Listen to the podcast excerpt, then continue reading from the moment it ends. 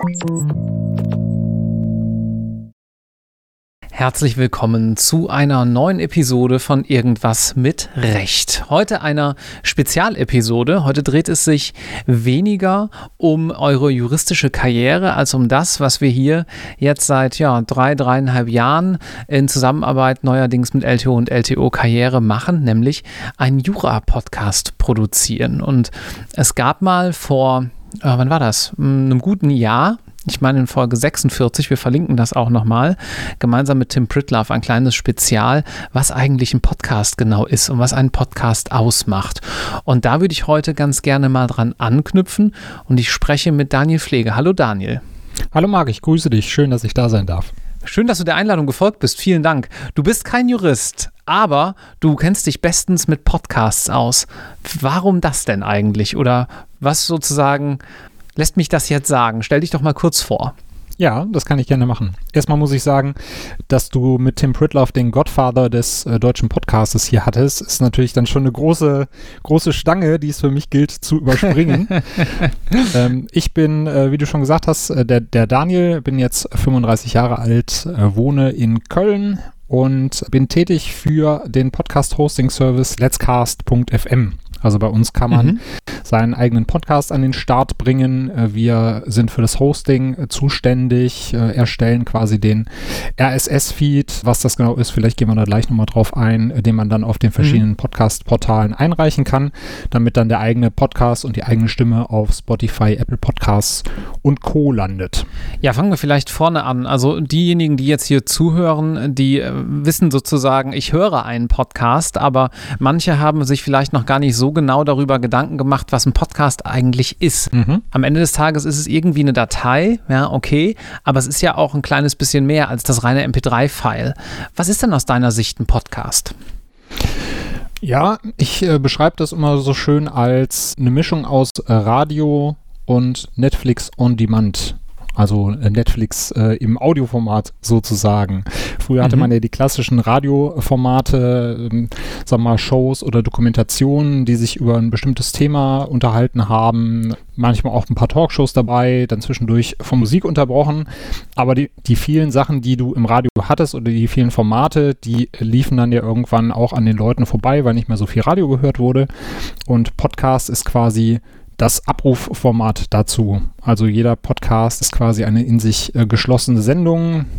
Die meisten beschäftigen sich mit einem bestimmten Thema, andere haben auch verschiedene Themen und man kann sich eben diese einzelnen Folgen dann wie bei Netflix oder Amazon Prime oder den anderen Streaming-Diensten äh, in einer speziellen Podcast-App äh, aussuchen, anklicken mhm. und dann quasi direkt reinhören. Und das kann ja vor allem auch automatisch funktionieren. Ne? Also ich war irgendwie das erste Mal mit Podcasts in Berührung gekommen, oh, ich weiß es nicht mehr wahrscheinlich so 2006, 2007, als ich ein iPod hatte und man das Problem hatte, dass die Geräte natürlich alle noch nicht internetfähig waren. iPhone war vielleicht gerade draußen, weiß ich nicht mehr so genau. Ich hatte auf jeden Fall noch keins. Und dann hatte man das Problem, dass man unterwegs auch gerne was hören möchte und nicht nur an seinem Rechner zu Hause. Und so konnte man dann auf dem Rechner sich entsprechend mehr oder weniger automatisch, weil man Podcasts eben abonnieren kann, ähm, vom Grundaufbau her, konnte man sich diese Files runterladen und hatte die dann auch unterwegs dabei. Das wandelt sich jetzt natürlich zunehmend, weil wir ohnehin viel mehr streamen und es nicht mehr so darauf ankommt, dass man mal im Wi-Fi ist, um was abfragen zu können. Genau, das ist richtig. Also es geschieht jetzt wesentlich mehr, wie du schon sagtest, im Streaming-Bereich, obwohl Streamen bei Podcasts nochmal was anderes ist als bei Videoformaten. Aber da kann ich später nochmal so ein bisschen was zu erklären. Es dann, geht dann eher so in die technische Richtung. Aber es ist natürlich durch zahlreiche Podcast-Apps und auch durch dieses offene Podcast-Format, dass du halt einen RSS-Feed für einen Podcast in zahlreichen Apps und auf zahlreichen Geräten nutzen kannst, halt kinderleicht mittlerweile im Podcast zu abonnieren, sich den anzuhören.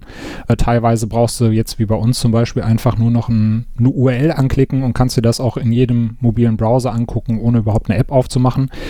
Und dadurch, dass Podcasts immer beliebter werden, gibt es Unternehmen wie Spotify, die das Ganze für sich entdecken und natürlich auch versuchen, das ins eigene Ökosystem zu integrieren, um das noch mehr Leuten zugänglich zu machen wie früher.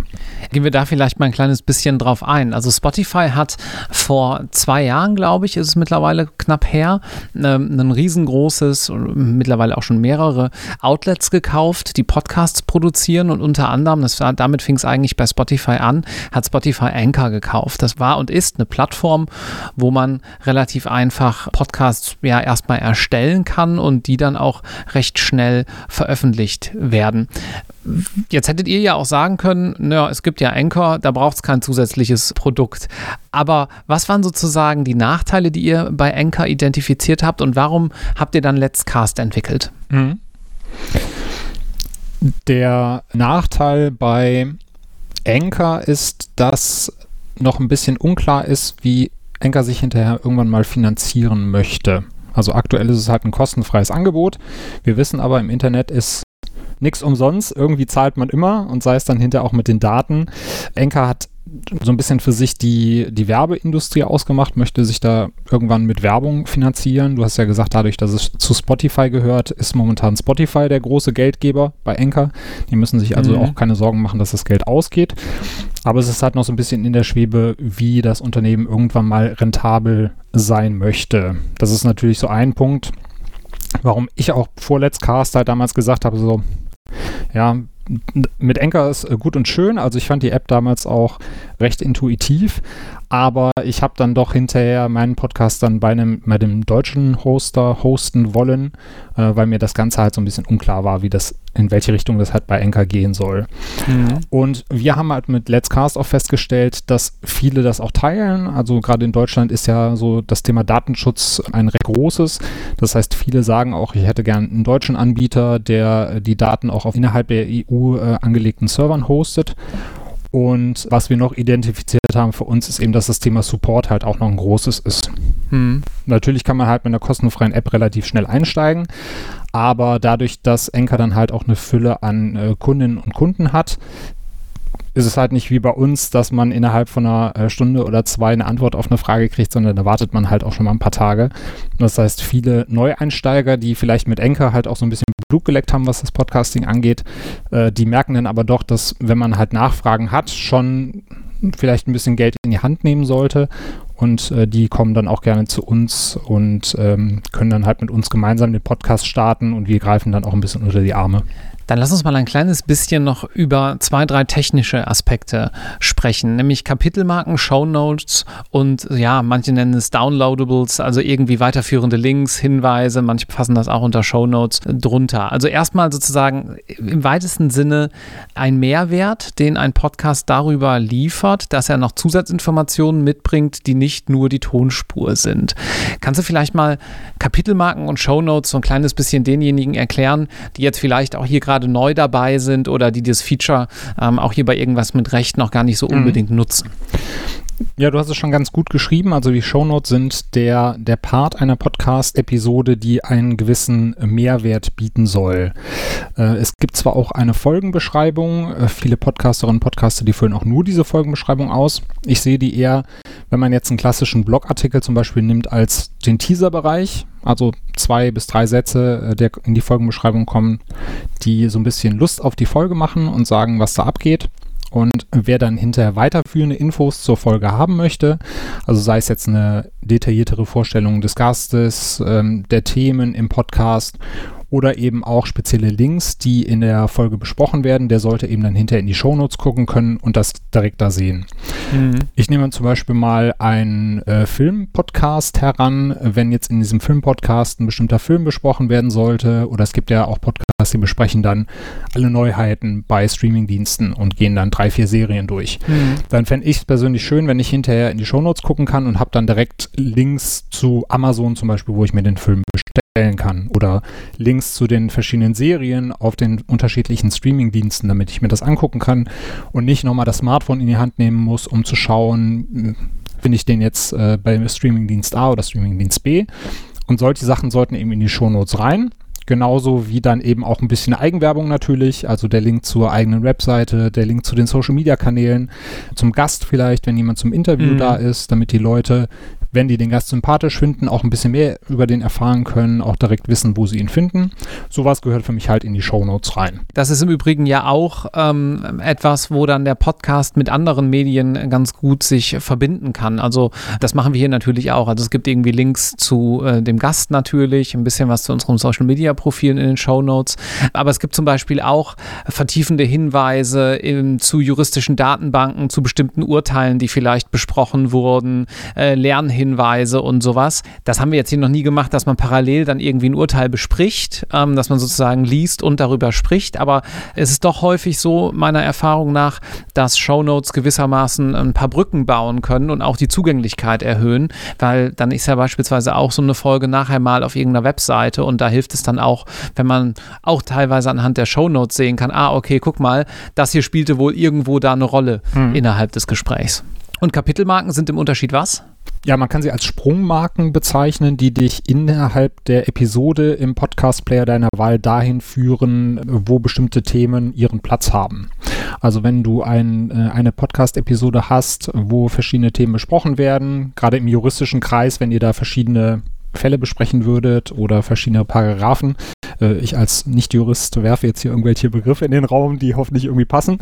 äh, dann dann könntest gut. du halt sagen, ich lege Kapitelmarken fest ähm, beim Hoster meines Vertrauens. Die werden dann sozusagen im Feed auch abgelegt, dass Podcast-Player die auslesen können, die Kapitelmarken unterstützen. Und dann kann jemand sagen, ich möchte gezielt zur Stelle XY springen. Ein sehr, sehr gutes Beispiel, wo das wirklich auch Hörerinnen und Hörerfreundlich ist, ist der Rasenfunk. Das ist ein Fußball-Podcast. Mhm. Die besprechen äh, jeden Montag den abgelaufenen Bundesligaspieltag und das Ding geht tatsächlich auch drei bis vier Stunden lang.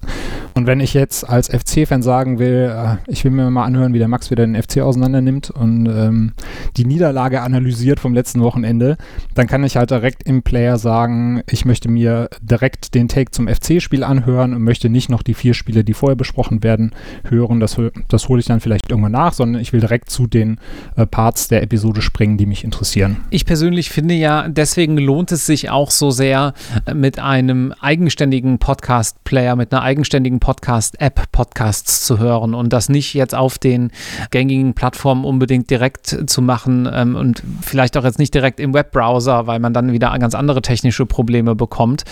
Kannst du mal so einen Überblick geben, was so Zusatzfunktionen sind von Podcast-Apps und wie sich dann sozusagen auch in diesem Gesamtkontext für jemanden, der da technisch nicht so drin ist, die Podcast-App verhält zu beispielsweise einer Hosting-Plattform? Mhm. Ich fange mit der Hosting-Plattform an. Wir nehmen die, die MP3-Datei und die Informationen, die bei uns zur Episode und zum Podcast hinterlegt werden und packen die in diesen sogenannten RSS-Feed. Das ist im Endeffekt nur Text, wo äh, alle Informationen zum Podcast abgelegt sind, also wo die MP3-Datei zu finden ist, äh, welche Kapitelmarken es gibt, die Folgenbeschreibung, die Show Notes, das ist alles drin. Und äh, dieser Feed kann eben von äh, jeder Person ausgelesen werden. Der ist eben komplett frei verfügbar. Das ist halt das Schöne am Podcasting. Und Podcast-Apps und Plattformen gehen eben hin, lesen diesen Feed aus und nehmen sich gezielt die Informationen raus, die sie brauchen und darstellen wollen mhm. und nutzen diese dann für verschiedene Funktionen. Und was Podcast-Apps dann machen können, ist zum Beispiel eben diese Kapitelmarken auszulesen und sie dann in der UI darzustellen. Was abseits dieser Feed-Informationen noch das Schöne an an richtigen Podcast-Apps ist, wie ich es immer so nenne. Ähm, meine Lieblings-Apps ist da zum Beispiel Overcast, die ich persönlich auch nutze. Mhm. Das sind zum Beispiel auch Sachen wie Pausen rauskürzen, variable Wiedergabegeschwindigkeiten. Also es gibt halt Folgen, da hat man vielleicht zwei, zwei Leute, die einen Podcast machen. Mhm. Der eine redet unglaublich schnell, der andere redet unglaub, unglaublich langsam. Und ähm, es ist halt schwierig dann zu sagen, na, ich höre mir das jetzt in 1,5-facher Geschwindigkeit an, weil dann verstehe ich den einen nicht, aber der andere ist vollkommen in Ordnung. Und in Overcast gibt es zum Beispiel die Funktion, dass die Wiedergabegeschwindigkeit dann angepasst wird. Dass du dann ungefähr dir das ein bisschen schneller anhören kannst, aber dass die einzelnen Sprecher dann auch gleich äh, eine gleiche Geschwindigkeit haben. Äh, manche haben noch einen Audio-Boost mit dabei, dass du zum Beispiel eine Audioverbesserung automatisch drüber laufen lassen kannst, dass die Lautstärke angepasst wird bei Podcasterinnen und Podcastern, die vielleicht wenig Audio-Nachbearbeitung äh, gemacht haben, wo dann der Podcast vielleicht zu leise wäre. Das sind noch Zusatzinformationen. Und es gibt jetzt aktuell auch noch ein Projekt, was noch weitere Tags für RSS-Feeds ins Leben rufen möchte. Mhm. Da ist zum Beispiel auch ein Funding-Tag dabei, wo du als Podcasterin und Podcaster Links hinterlegen kannst, wo man dich unterstützen kann. Und da gibt es auch schon einige Podcast-Apps, die das einbauen. Und du kannst dann aus der App, wenn dir ein Podcast gefällt, heraus sagen, ich klicke jetzt auf den Donate-Button und überweise was per Bitcoin, per PayPal. Äh, das ist auch möglich. Ich habe gerade mal geschaut, hier parallel, während du gesprochen hast. Ich habe auch eine Podcast-App, die dieses Feature des Skip Silence hat, also leise Stellen überspringen. Ja. Ich nutze da Pocket Casts und ähm, ich habe 111 Tage Podcasts in meinem Leben gehört, also 24-7 und 15 Tage Stille übersprungen. Also das mhm. macht so 12, 10, 12 Prozent macht das ungefähr aus. Ich bin ganz froh, dass ich die 15 Tage Stille mir nicht anhören musste. Naja, ist ja, ist ja nicht am Fall. Stück. Ja. okay, also dann haben wir das so ein bisschen eingeordnet, wie das technisch funktioniert. Und jetzt vielleicht mal so ähm, dahingehend, jetzt sage ich, weiß was. 2020 sind zwar unendlich viele Podcasts entstanden, im juristischen Bereich auch, aber es braucht noch einen mehr. Jetzt muss ich mir vielleicht als allererstes mal Gedanken dazu machen, welches Format ich da umsetzen möchte. Ich persönlich ähm, finde ja, dass man schon einen Podcast auch originär produzieren sollte. Also dass beispielsweise das Medium Podcast ein ganz eigenständiges Medium ist und ein Podcast nicht unbedingt ein in Anführungszeichen Abfallprodukt eines anderen Veranstaltungsformats sein sollte. Also Stichwort eine aufgezeichnete Vorlesung, wo ich die Videospur wegnehme oder vielleicht auch die Videospur mit ausliefer und dann ist es halt ein Podcast, ist nicht unbedingt dasselbe wie eine Produktion, die darauf ausgelegt ist, dann nachher auch in so einer Podcast-App mit Kapitelmarken, mit Shownotes und so weiter konsumiert zu werden. Aber mal so ein bisschen allgemeiner, welche ähm, Typen von Podcasts würdest du denn unterteilen, was das Inhaltliche angeht? Welche Formate gibt es denn so typischerweise? Mhm. Wenn wir mal auf der banalsten Ebene nächstes Mal anfangen wollen, gibt es den sogenannten Laber-Podcast. Also es sind wirklich Podcasts, wo sich äh, zwei Personen oder mehrere zusammensetzen und einfach ohne roten Faden, ohne thematisch äh, sich da jetzt irgendwas einzuzäunen, aus ihrem Leben erzählen oder sich äh, zu einem bestimmten Thema unterhalten. Das ist so, sagen wir, die ja auch am wenigsten vorbereitungsbedürftigste Form des Podcasts.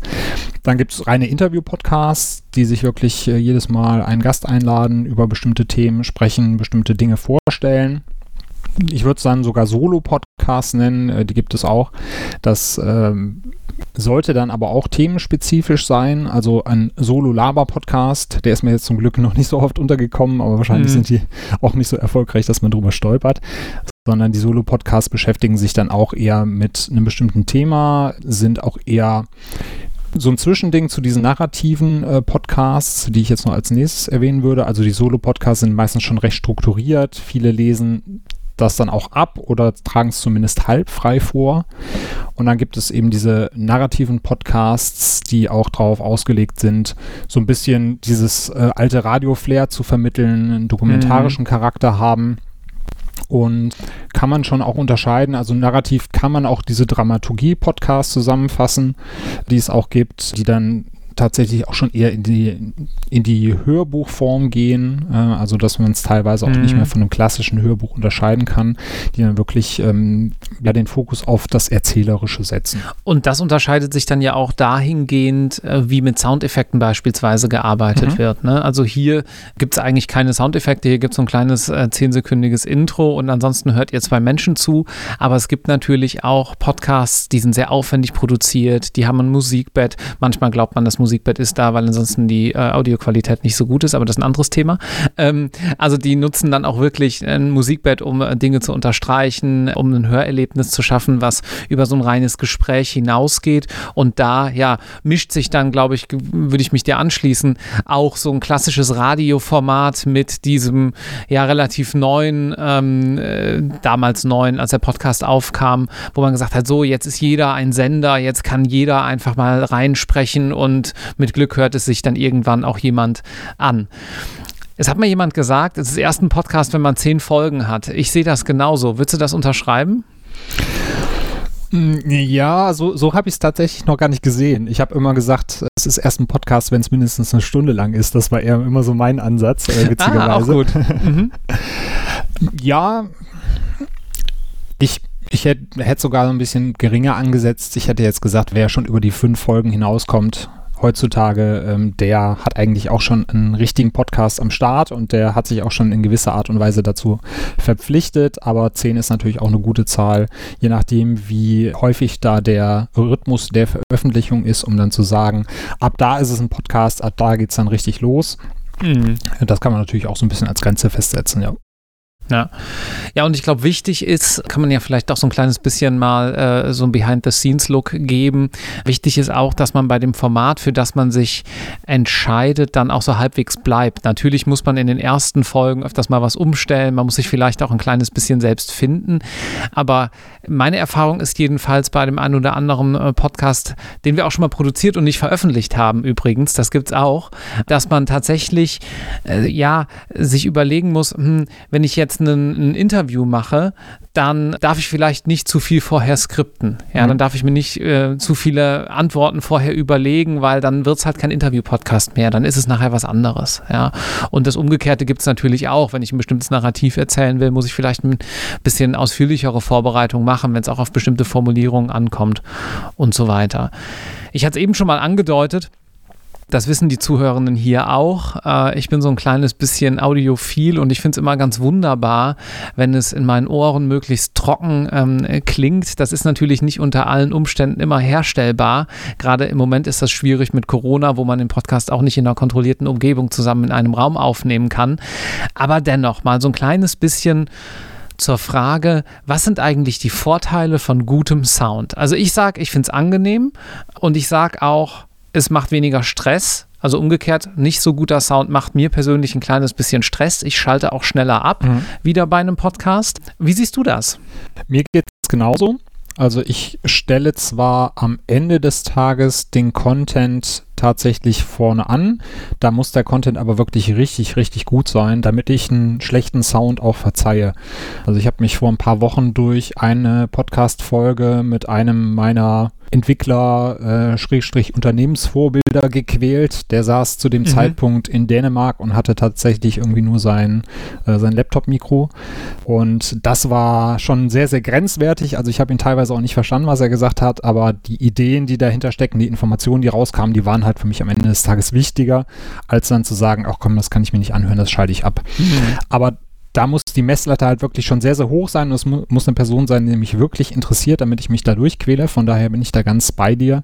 Äh, Audioqualität ist für mich da mit dem Content zusammen auch das A und O bei einem Podcast. Du hast es schon angesprochen, ist einmal diese, diese Wärme, die einen gerne zuhören lässt. Zusätzlich fühlt man sich natürlich dann involvierter. Ne, wenn ich jemanden mit einer guten Audioqualität habe, dann, dann habe ich das Gefühl, der sitzt mir im Ohr oder steht neben mir. Ich kann mich mit ihm unterhalten. Ich habe nicht diesen, diesen Bruch, dass ich merke, ich höre gerade jemanden bei einem Podcast zu, sondern in dem Moment bin ich sehr nah bei ihm oder bei ihr, mhm. äh, was natürlich auch eine gewisse Nähe und Involviertheit nochmal äh, herstellt. Und zusätzlich ist es tatsächlich bei äh, sehr audiophilen Menschen eben auch eine Sache, dass es tatsächlich auch Schmerzen verursacht, wenn es halt eine schlechte Audioqualität ist. Ne? Wenn man Knacken im Ohr hat, wenn Fiepen dazu kommt, das sind halt auch Dinge, die führen im, im Ohr und im Kopf dann halt tatsächlich zu Schmerzreizen und da möchte man sich das auch nicht freiwillig antun. Da kann äh, dann der Inhalt noch so gut sein hinterher. Was kann man denn machen, wenn ich jetzt Einsteigerin bin und sage so, ähm, jetzt geht's los. Was brauche ich denn so an Grundausrüstung und worauf äh, kann ich achten? Mal so vielleicht zwei, drei Tipps. Mhm. Also der, ähm, der größte Tipp ist tatsächlich, egal welches Mikro man hat, geht nah ans Mikro ran und versucht tatsächlich wirklich ins Mikro hineinzusprechen. Ähm, schaltet euch am besten äh, Kopfhörer mit dazu. Also die meisten Mikros haben auch noch einen Kopfhörereingang, dass man sich einen sogenannten Monitor dazu schalten kann, um zu hören, wie man klingt. Ansonsten kann man auch einfach den Monitor dann beziehungsweise den Kopfhörer in äh, Laptop oder Rechner stecken und sich dann einfach mal anhören, ab welcher Nähe zum Mikro höre ich mich gut an oder nicht. Man darf natürlich auch nicht zu nah dran sein. Manche Mikros sind auch dafür ausgelegt, dass man es fast im Mund hat. Das ist natürlich auch was anderes. Aber es gibt halt sehr, sehr viele Podcasts, die mit einem unglaublichen Hall zu kämpfen haben, was daran liegt, dass eben die Podcasterinnen und Podcaster ein paar Meter vom Mikro weg sitzen. Und dafür sind die meisten Mikrofone halt leider nicht ausgelegt, beziehungsweise das führt natürlich mhm. auch dazu, dass man dann jedes Umgebungsgeräusch, äh, jedes Klappern in der Küche mit aufnimmt, jedes Flugzeug, was vorbeifliegt, da kann ich hier in der Einflugschneise ein Lied von singen. Deswegen ist der Tipp Nummer eins für mich halt so nah wie möglich ans Mikro ran, damit es auch noch gut klingt. Und ansonsten gibt es halt tatsächlich natürlich ein paar gute Einsteiger-Mikros, die man auch äh, schon recht günstig bekommt. Günstig heißt natürlich, wenn es gut sein soll, trotzdem so zwischen 60, äh, 70 bis 100, 120 Euro. Aber man kann tatsächlich am Anfang natürlich auch mit ähm, ja, wirklichem ich, ich habe hier ein Lavalier-Mikrofon, das kostet 10 Euro. Auch damit kann man mhm. aufnehmen, wenn man gewisse Grundvoraussetzungen erfüllt. Anderer wäre jetzt zum Beispiel dann am besten in einem Raum, der, der nicht so viel Hall erzeugt, also wo vielleicht ein Teppich liegt, der ein bisschen kleiner ist. Manche haben es sogar am Anfang so gemacht, dass sie sich äh, halb in den Schrank gesetzt haben, damit man dann auch möglichst, oder, oder unter die Decke, das habe ich auch schon gehört, damit man möglichst wenig Hall produziert. Und wenn man halt diese drei Sachen äh, mitnimmt, also ein halbwegs gutes Mikro, möglichst nah ans Mikro dran und einen Raum mit möglichst wenig Hall, dann hat man eigentlich schon eine sehr gute Ausgangsposition, um gute Qualität zu erzeugen. Hm. Gibt es da irgendwie so ein, zwei äh, spezielle Hardware-Tipps, die du geben kannst? Vielleicht packen wir die dann auch noch in die Show Notes. Du hast jetzt gerade ein Headset auf, ne? Das ist noch so ein gesondertes Thema. Das hat den Vorteil für vor allem auch Einsteiger, ähm, dass man das äh, Mikro immer im selben Abstand zum Mund hat, so Pi mal Daumen, ne? Genau, richtig. Mhm. Ja. Wir zeichnen ansonsten auch viel mit Headsets vor Ort auf. Ähm, also vielleicht kannst du nachher mir noch äh, ein, zwei sozusagen äh, konkrete Modelle äh, nennen und dann verlinken wir die natürlich auch gerne noch in den Show Notes. Mhm. Das kann ich gerne machen. Ein paar kann ich sogar jetzt schon raushauen, wenn du möchtest. Ja, gerne, Live klar. on Air. Also ich bin ein großer Fan des Rode Procasters heißt das. Das ist mhm. ein Mikrofon, für das man allerdings äh, auch ein Audio-Interface benötigt. Also es hat einen XLR-Anschluss. Ähm, das kommt dann in ein Audio-Interface, was dann halt natürlich den Vorteil hat, dass man mit den meisten Audio-Interfaces, äh, wenn es so Kombi-Geräte sind, auch direkt aufnehmen kann. Man müsste das also nicht auch noch extra irgendwo in den Rechner stecken. Dafür nutze ich hier das äh, Zoom H6. Und mhm. das Headset, was ich auf habe, ist ein äh, Superlux HMC 660. Das Ding kostet tatsächlich nur, ich glaube mittlerweile ist es ein bisschen teurer, 49 Euro. Äh, hat mhm. auch einen mhm. XLR-Anschluss, kann man auch in ein Audio-Interface stecken. Und das ist halt gerade für den Anfang, äh, wenn man jetzt zum Beispiel auch zu zweit aufnehmen will, eine super Sache. Man zahlt halt wirklich nur 80 Euro für zwei Headsets und kauft sich dann eben entsprechendes Audio-Interface dazu und ist dann schon super ausgestattet. Da gibt es übrigens im Sendegate, was wir auch nochmal hier verlinken, äh, reihenweise, seitenweise Analysen, auch zu dem gerade von dir angesprochenen Headset. Ähm, das ist so ein bisschen der Preis-Leistungssieger unter den Headsets mittlerweile. Gehen wir mal ein kleines bisschen darauf ein, ähm, was man im Bereich des Schnitts äh, alles noch machen oder auch nicht machen sollte, mhm. wenn man einen Podcast aufgenommen hat. Also vielleicht sei vorweg gesagt, 90 Prozent der Audioqualität entscheiden sich mit der Aufnahme. Man kann nicht magisch durch irgendwelche Filter oder ähm, irgendwelche Plugins in, ähm, in einer entsprechenden Software wirklich schlechten Ton retten. Das geht schlicht nicht. Das geht nur bis zu einem bestimmten Maße, wo man so ein kleines bisschen was tun kann. Insofern achtet eher darauf. Aber dennoch gibt es ja manche Sachen im Schnitt, da kann man noch was tun. Was würdest du da empfehlen, sozusagen beim Stichwort jetzt Schönheitsschnitte in Anführungszeichen, ähm, dass man inhaltliche Schnitte macht zu Stellen, die einem vielleicht nicht so gut gefallen oder wo man sich verhaspelt hat und so weiter, ist ja relativ äh, klar. Genau. Für einen natürlichen Hörfluss würde ich immer empfehlen, nicht alle Ms und Ös herauszuschneiden. Es gibt viele Denkpausen, die kann man sehr gut cutten. Die sieht man auch immer sehr gut in der, ähm, in der Timeline dann. Dann hast du eine kleine Pause in, diesen, äh, in dieser Waveform und dann kommt noch ein kleiner Ausschlag. Das ist dann das äh, oder das ähm, und da geht's weiter. Das würde ich auf jeden Fall rausschneiden. Das ist äh, gerade, wenn es am Anfang öfters passiert, was bei neuen Podcasterinnen und Podcastern vorkommt, was auch vollkommen normal ist, eine gute Sache. Gleichzeitig trainiert es einen selber darauf, das weniger zu tun und äh, ja, sensibilisiert noch einmal dafür, weil wenn ich das 25 Mal in einer Folge machen muss, dann äh, weiß ich es das nächste Mal besser. Wenn es aber tatsächlich im Satz vorkommt, dann würde ich halt schauen, kann ich den, den Satz oder eine Wiederholung in einem Satz so rauskürzen, dass es sich natürlich anhört, dann mache ich das, dann mache ich mir gerne auch den Mehraufwand dafür.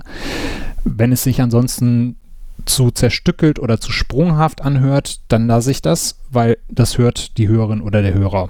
Also ich finde, in vielen Podcasts hörst du wirklich raus, dass da so eine 30 Sekunden Passage eigentlich 50 Sekunden lang war und mhm. dass da 20 Sekunden wirklich mit Denkpausen und Verhasplern rausgekürzt worden sind. Und das hört sich ziemlich unnatürlich an, weswegen ich dann auch beim Hören eher aus dem Thema rauskomme. Ich beschäftige mich natürlich jetzt auch beruflich damit. Vielleicht ist es bei anderen Leuten auch nicht so extrem, aber ich finde, das hört man dann schon, schon ein bisschen raus.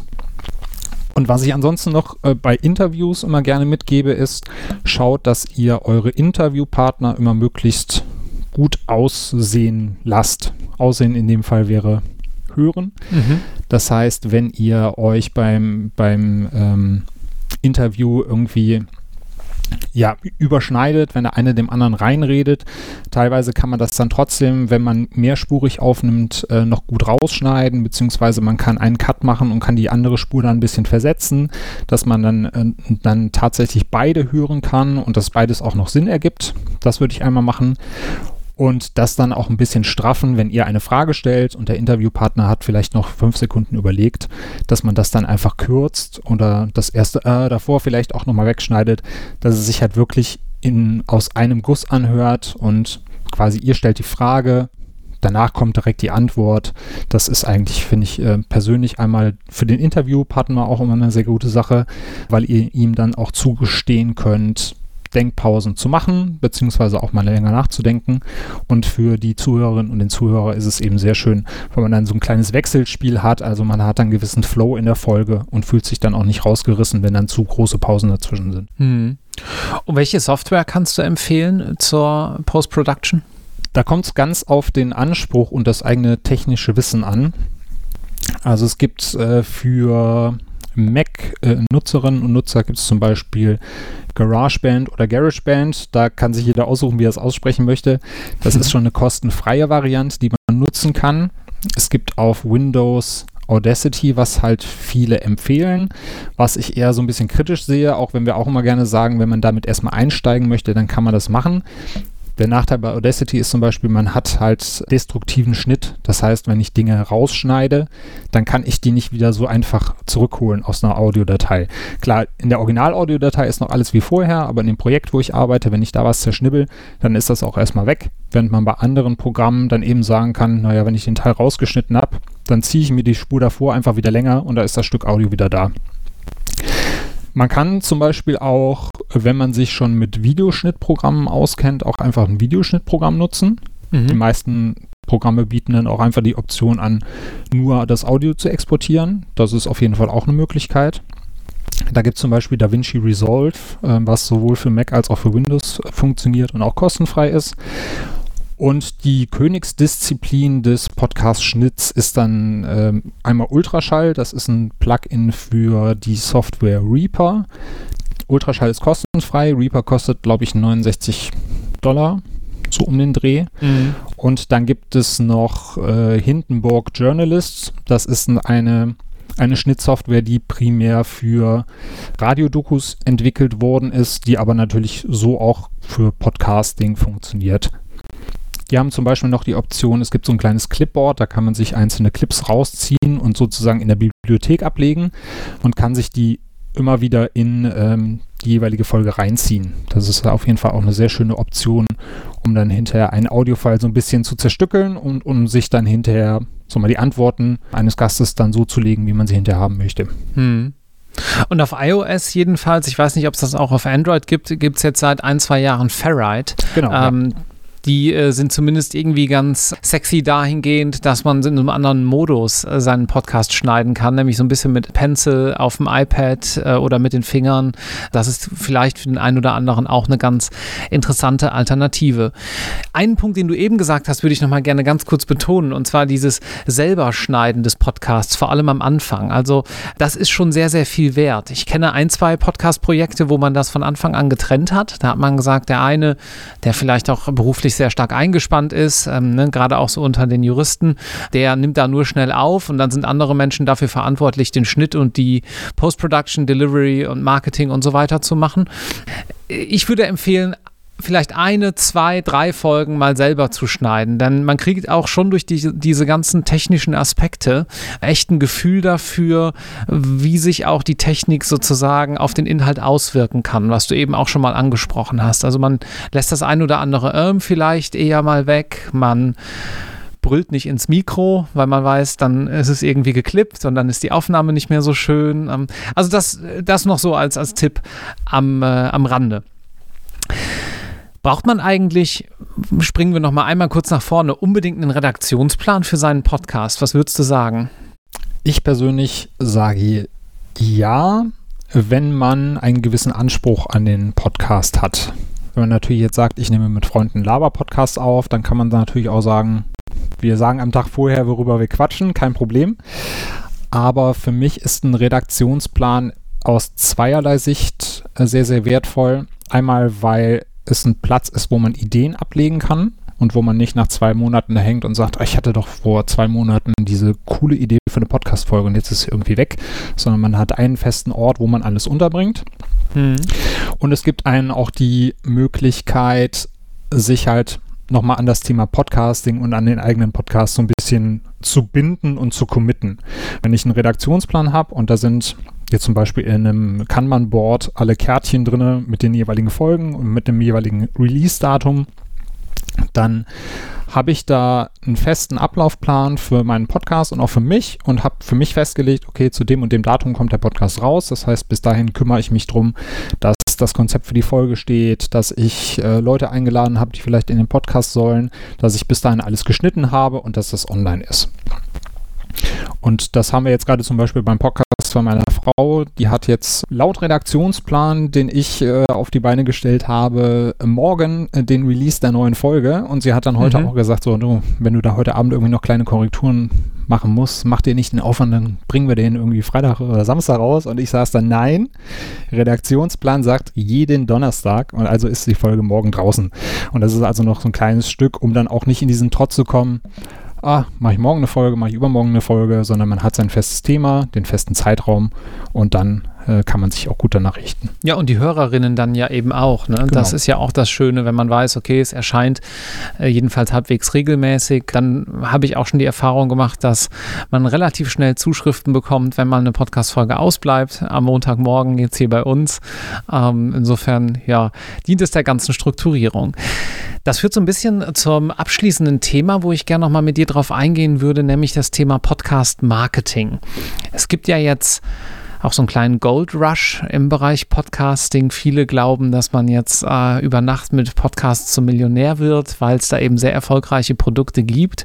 Aber dennoch ist es doch ganz spannend, was sich da so entwickelt ähm, bei dem Thema Auffindbarkeit dieser Inhalte. Denn erstmal ist es ja schwierig bei Google nach Sätzen in Audio zu suchen. Es sei denn, das ist transkribiert, wo wir schon bei einem Thema wären, was aber noch so ein bisschen in den Kinderschuhen steckt, jedenfalls wenn man es automatisch machen lassen möchte, sodass man sozusagen seine MP3-Datei irgendwo hochlädt und dann ein Transkript von allem Gesagten bekommt. Hm. Das ist im Übrigen auch umstritten, weil manche sagen, nee, ich will ja gerade kein Transkript, äh, ich will ja gerade Audio hören, das sind eben zwei verschiedene Medien. Auf der anderen Seite würde ich dann wieder entgegnen, naja, aber es erhöht die Auffindbarkeit des Zuhörenden und wenn du es am Ende dann hörst, weil du im Transkript was dazu gefunden hast, was dich irgendwie angesprochen hat, ist ja auch wieder gut. Aber welche sonstigen Möglichkeiten gibt es denn, einen Podcast zu bewerben und vielleicht auch ja, gegenüber der Konkurrenz rauszustechen? Ja. Den ersten Punkt, den ich da immer nenne, ist das eigene Netzwerk. Das heißt, ich bin auch immer ein Fan davon, so viele eigene Kanäle und so viele eigene Möglichkeiten zu nutzen, ähm, wie, es geht oder wie man hat, weil ich das schon im Bereich der Webseiten oder der, der Service-Dienste damals schon immer sehr kritisch fand, dass sich alles um Google dreht und dass man überall Google gerecht wird, damit man möglichst über Google gefunden wird. Das heißt, schaut euch, dass ihr da unabhängig bleibt und dass ihr so viele eigene Kanäle nutzen könnt, wie es äh, geht. Natürlich, Social Media Kanäle gehören auch wieder irgendwelchen Plattformen, aber das ist schon mal ein Netzwerk, was ihr habt, das ihr bespielen könnt. Gleichzeitig finde ich es persönlich auch immer wichtig, eine eigene Community aufzubauen. Denn wenn ihr mit den Leuten, die den Podcast hören, in Kontakt seid und wenn ihr euch mit denen austauscht, dann bekommt ihr nicht, wert, nicht nur wertvolles Feedback für den Podcast, sondern es wird auch über Hörensagen weitergetragen. Mensch, das ist ein cooler Podcast, äh, das sind mhm. coole Leute, die den Podcast machen, hör gerne mal rein. Also da geht auch viel über Hörensagen, dass die Leute über einen reden und man so seine Reichweite vergrößern kann. Hörensagen ist in dem Zusammenhang ja ein ganz witziges Wort, ne? Man hört es und dann sagt man es weiter. Tatsächlich, das passt perfekt für Podcasts, ja. Genau, im wahrsten Sinne des Wortes dann, ja. Ja.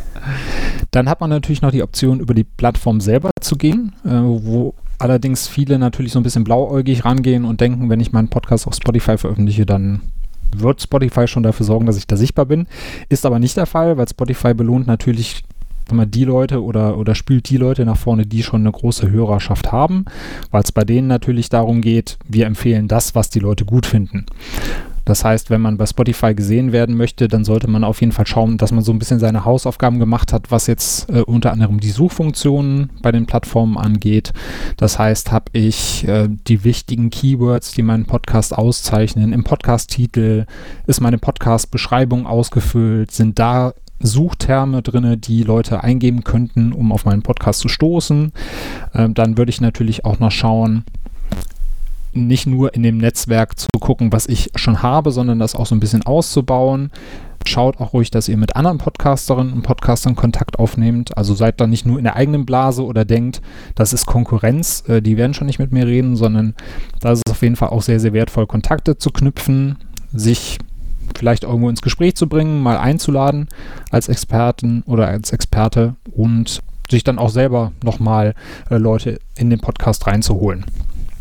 Transkripte hast du ja schon angesprochen.